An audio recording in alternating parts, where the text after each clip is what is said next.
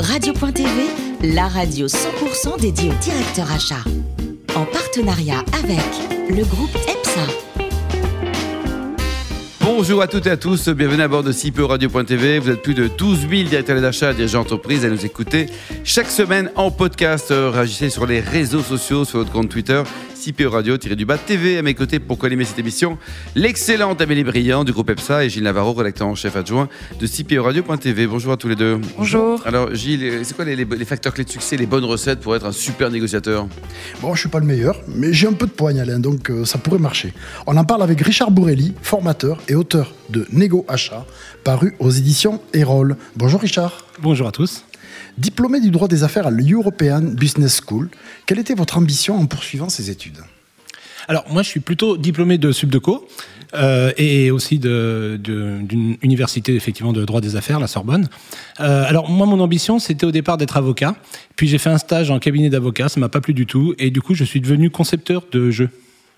C'est ça, parce que vous êtes encore étudiant lorsque vous créez votre première société, qui était une maison d'édition de jeux. Comment vous est venue cette idée?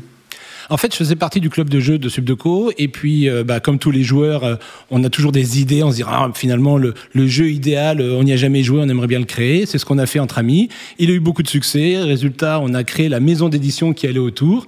Et puis, bah, comme on avait cette entreprise et dont il fallait s'occuper, on a fini nos études, on s'est occupé de l'entreprise et on l'a revendue en 2000, je crois. Quel prix?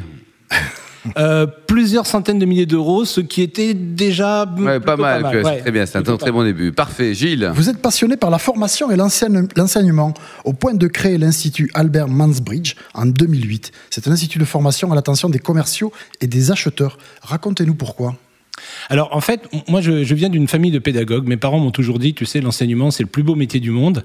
Et euh, j'avais envie de faire ça. Maintenant, euh, bon voilà, il fallait aussi trouver un moyen euh, de faire bouillir la marmite. Et bon, c'est vrai que les conditions de l'éducation nationale, on sait ce qu'elles sont. Et résultat, je me suis dit, bah tiens, effectivement, la formation d'entreprise, ça avait l'air sympa. J'ai regardé les profs quand j'étais à l'école. Je me suis dit, oui, effectivement, c'est un métier qui est tentant. J'ai été inspiré par quelqu'un qui m'a enseigné les techniques de négociation et dont j'étais très très fan. Et donc, bah, quand je me suis retrouvé en fait avec un emploi du temps assez vide parce que j'avais revendu ma boîte. J'ai dit, allez, on va dans la formation. Alors, de l'enseignement à l'écriture, il n'y a pas loin, hein, c'est même euh, juste un petit pas à faire. Comment vous vient l'idée d'écrire ce livre Négo Achat, paru fin 2017 aux éditions Erol? Alors en fait, j'ai beaucoup de, confrères auteurs qui considèrent la, négociation comme euh, euh, plutôt un art, hein, qui ont beaucoup écrit sur l'art de négocier. Et en fait, moi, je défends l'idée que c'est plutôt quelque chose qui s'apprend, que c'est quelque chose euh, qui peut être technique. Et donc, j'avais dans ma besace des outils à destination des, acheteurs, des outils de négociation dont l'application génère de par elle-même des résultats, de manière, je dirais, mécanique. Et en fait, j'avais envie de mettre ça dans mes formations, mais aussi de le rendre accessible à un public plus large, un public que je n'ai pas la chance de former au travers d'un livre. Amélie Moi, j'aimerais connaître votre définition d'une bonne négociation. Alors une bonne négociation. Vous avez trois heures. Vous avez trois heures. la, la, bonne négociation, c'est la négociation qui vous permet d'obtenir ce que vous vouliez. Alors en, ce, ça, en ça, pardon, je, je me distingue un petit peu du gagnant-gagnant, du, de l'optique de la négociation de Harvard qui date de 79, je le rappelle. Euh, et, et, en fait, la bonne négociation, c'est la négociation qui, euh, avec des objectifs ambitieux et toutefois euh, réalistes, euh, vous permet euh, de gagner ce que vous avez à, à, gagner ou de ne pas perdre ce que vous avez à protéger. Et en fait, c'est ça la, la bonne négociation. Et on le fait avec euh, d'autant moins, je dirais, de scrupules qu'on sait que l'autre en face fait la même chose. On va parler un peu de négociation achat, du coup. Euh, on entend souvent que les acheteurs sont des partenaires de leurs clients internes, de leurs fournisseurs. En quoi vos techniques de négo sont adaptées à ce nouveau type de relation? Alors effectivement, l'acheteur, lui, se retrouve au centre de, euh, à la fois de, la décision achat euh, en, interne et de la satisfaction de tous ses clients internes, et effectivement aussi euh, au centre de ce qui se passe avec le, fournisseur ou le, prestataire.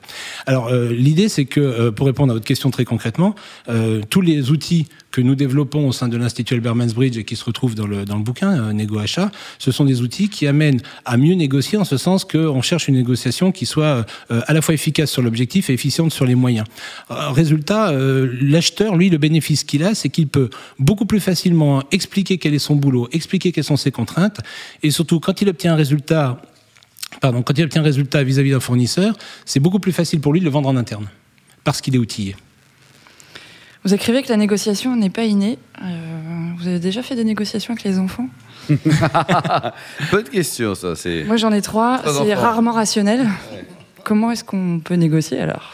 Alors j'ai un de mes confrères justement qui est, qui est, prof aussi en école de commerce qui commence son cours de négo par une slide qui dit les enfants sont les meilleurs négociateurs du mhm. monde. Et effectivement, il explique que les enfants peuvent répéter à l'infini la même demande, switcher d'une demande à l'autre dès que la première a été a été satisfaite, revenir, revenir voilà pour obtenir une concession, euh, japonais, concession supplémentaire.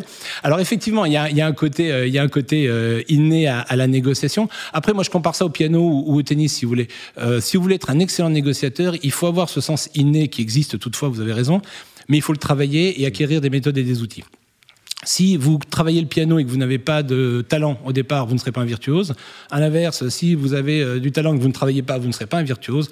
Pour être un virtuose de la négociation, il faut avoir ce talent inné et effectivement un petit peu, euh, on va dire, euh, enfantin et effectivement aussi travailler et acquérir des outils. Amélie? Ouais, une dernière question, c'est un peu en lien avec ce que vous venez de dire. Est-ce qu'il vaut mieux avancer masqué en tant que négociateur ou annoncer la couleur tout de suite Alors, euh, moi, je suis pour annoncer la couleur, euh, la couleur tout de suite. En fait, si vous annoncez pas vos objectifs de négociation de manière forte, affirmée et euh, tôt dans le dans le process, vous avez un risque que votre interlocuteur s'y soustrait et vous impose les siens. Donc moi, toutes les stratégies qui consistent à dire non, mais moi je joue plutôt la carte de l'attentisme, j'attends de voir ce que l'autre propose, je me dévoile pas et puis je verrai.